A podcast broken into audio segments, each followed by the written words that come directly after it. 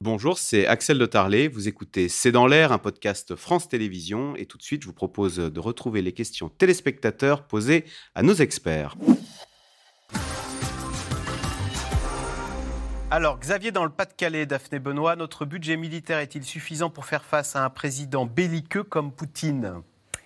Alors, euh, une fois encore, la France euh, n'est pas seule. Elle fait partie de l'OTAN, elle fait partie de l'Union européenne. Donc, euh, il serait difficile de, voir euh, finalement euh, le budget de défense français comme quelque chose de, seul qui, qui, est censé contrer une, une menace russe.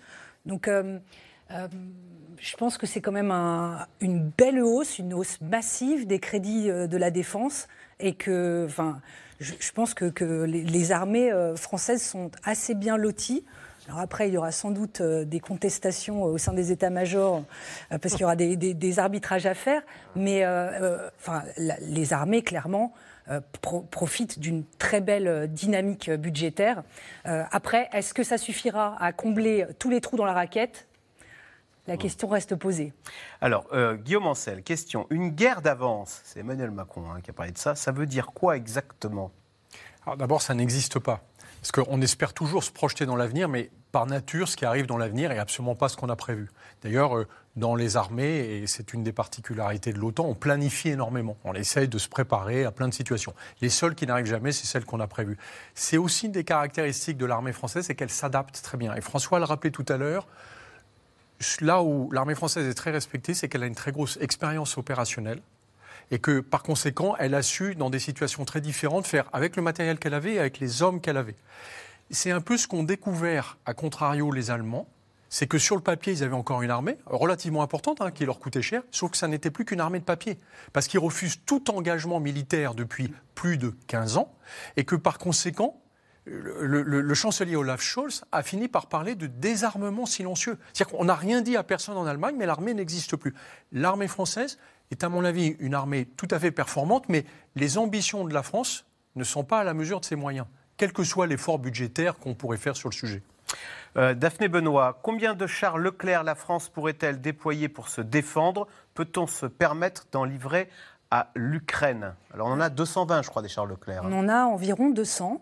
Euh, et euh, on en a d'ailleurs envoyé en Roumanie, on a envoyé 13 chars Leclerc en Roumanie pour le bataillon franco-néerlandais qui, qui s'occupe justement de, de réassurer cet allié de l'OTAN. 200, c'est peu. on n'en produit plus. Euh, et euh, la question de savoir si on peut en fournir à l'Ukraine est actuellement euh, étudiée par l'état-major et le ministère des Armées. ça a été une demande de l'Ukraine. Ils ont même fait un joli clip pour nous demander ouais. des Leclerc. Mais concrètement, il y a deux éléments de réflexion. Un, euh, la France ne veut pas, euh, euh, en donnant des matériels de ce type, se priver elle-même de ses équipements. Donc avec 200, voilà. Et en plus, les Leclerc, il y en a une cinquantaine qui sont partis pour rénovation. Donc là, on en a plus que 150 avec un taux de disponibilité, bref, je passe les détails, mais en gros, on n'en a pas beaucoup, voilà. On est les seuls à en avoir quasiment. Ouais. Euh, donc voilà, il y a ça. Et deuxième facteur, c'est de savoir euh, si, euh, si finalement j'ai perdu Bon, si finalement on aurait euh, le, pardon, le, la chaîne la de maintenance. Ah, la maintenance. La, la, voilà, ici, ça fait tombe en panne, il faut en permanence. C'est un système très complexe avec de l'électronique embarquée. C'est un système extrêmement complexe. Donc, est-ce que ce serait un cadeau à faire aux Russes ukrainiens? Et la formation. Jean, euh, François Clémenceau, Jean dans le Gard. À l'heure actuelle, notre ennemi potentiel est la Russie. Alors pourquoi hésiter à fournir nos chars lourds à l'Ukraine? Bah, L'hésitation, elle n'est pas seulement due à ce que vient de dire Daphné, c'est-à-dire le fait que, en l'occurrence, le Leclerc, il est sophistiqué, il demande énormément de maintenance et de préparation euh, pour les troupes qui euh, y seraient formées. C'est aussi le fait que on change de dimension. Donc, euh, les chars légers euh, AMX-10, c'est des gros 4x4. C'est utile. C'est utile. Les, les, Ukrainiens ont reconnu qu'ils en avaient besoin. Donc, euh, encore une fois, dans ce débat, il, faut, il y a une forme d'hypocrisie à chaque fois dire mais oui, mais si on donne pas, c'est parce qu'on n'a pas envie. C'est pas une question d'envie. D'abord, on donne ce que les Ukrainiens réclament. Et tout ce qu'on a donné, ils l'avaient réclamé. Tout. Et ce qu'on ne donne pas et qu'ils réclament quand même, c'est pas forcément parce qu'on ne veut pas, c'est aussi parce que des fois on ne peut pas. Et donc, il faut savoir distinguer dans ce débat euh, ces- ces- ces ces deux aspects-là. Et puis après, oui, l'ennemi, c'est la Russie, mais en même temps, la Russie, Elle ne nous a pas déclaré la guerre. elle ne nous a pas déclaré la guerre et nous passons notre temps à dire, à raison, que nous ne faisons pas la guerre à la Russie et que tôt ou tard, il faudra bien qu'un jour, les acteurs se retrouvent autour d'une table et négocient. Rien que de dire ça, c'est être bienveillant à l'égard de. Non, non, non, non. Moscou, toutes les guerres se terminent autour d'une table. Toutes.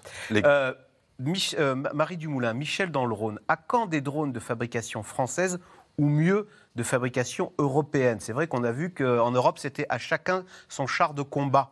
Est-ce que ce sera à chacun son drone? Alors là, je pense être la personne la moins compétente pour répondre à cette question. Non, mais est-ce qu'il serait, temps- serait de faire dans le militaire ce qu'on a su faire dans le civil? On a su faire un Airbus. euh, il était même question que dans les trains Siemens et Alstom fusionnent. On a l'impression qu'on est encore très souverain en matière militaire et que chacun jalousement veut son fusil d'assaut, son char de combat, son drone Mais- et son hélicoptère de combat. On- en a parlé un peu plus tôt. Oui, ça a du sens de faire des projets communs euh, en matière militaire. Ensuite, euh, est-ce qu'on a les compétences, est-ce qu'on a le besoin, qui justifient de lancer un certain type de production sur un certain type d'objet Après ça, voilà, les limites de ma compétence sont déjà atteintes et il y a certainement Et ce sera l'objet d'une nouvelle émission. À quand un Airbus de la défense euh, Même si Airbus euh, produit des armes militaires. Bonne soirée sur France 5 et on se retrouve demain pour un nouveau C'est dans l'air.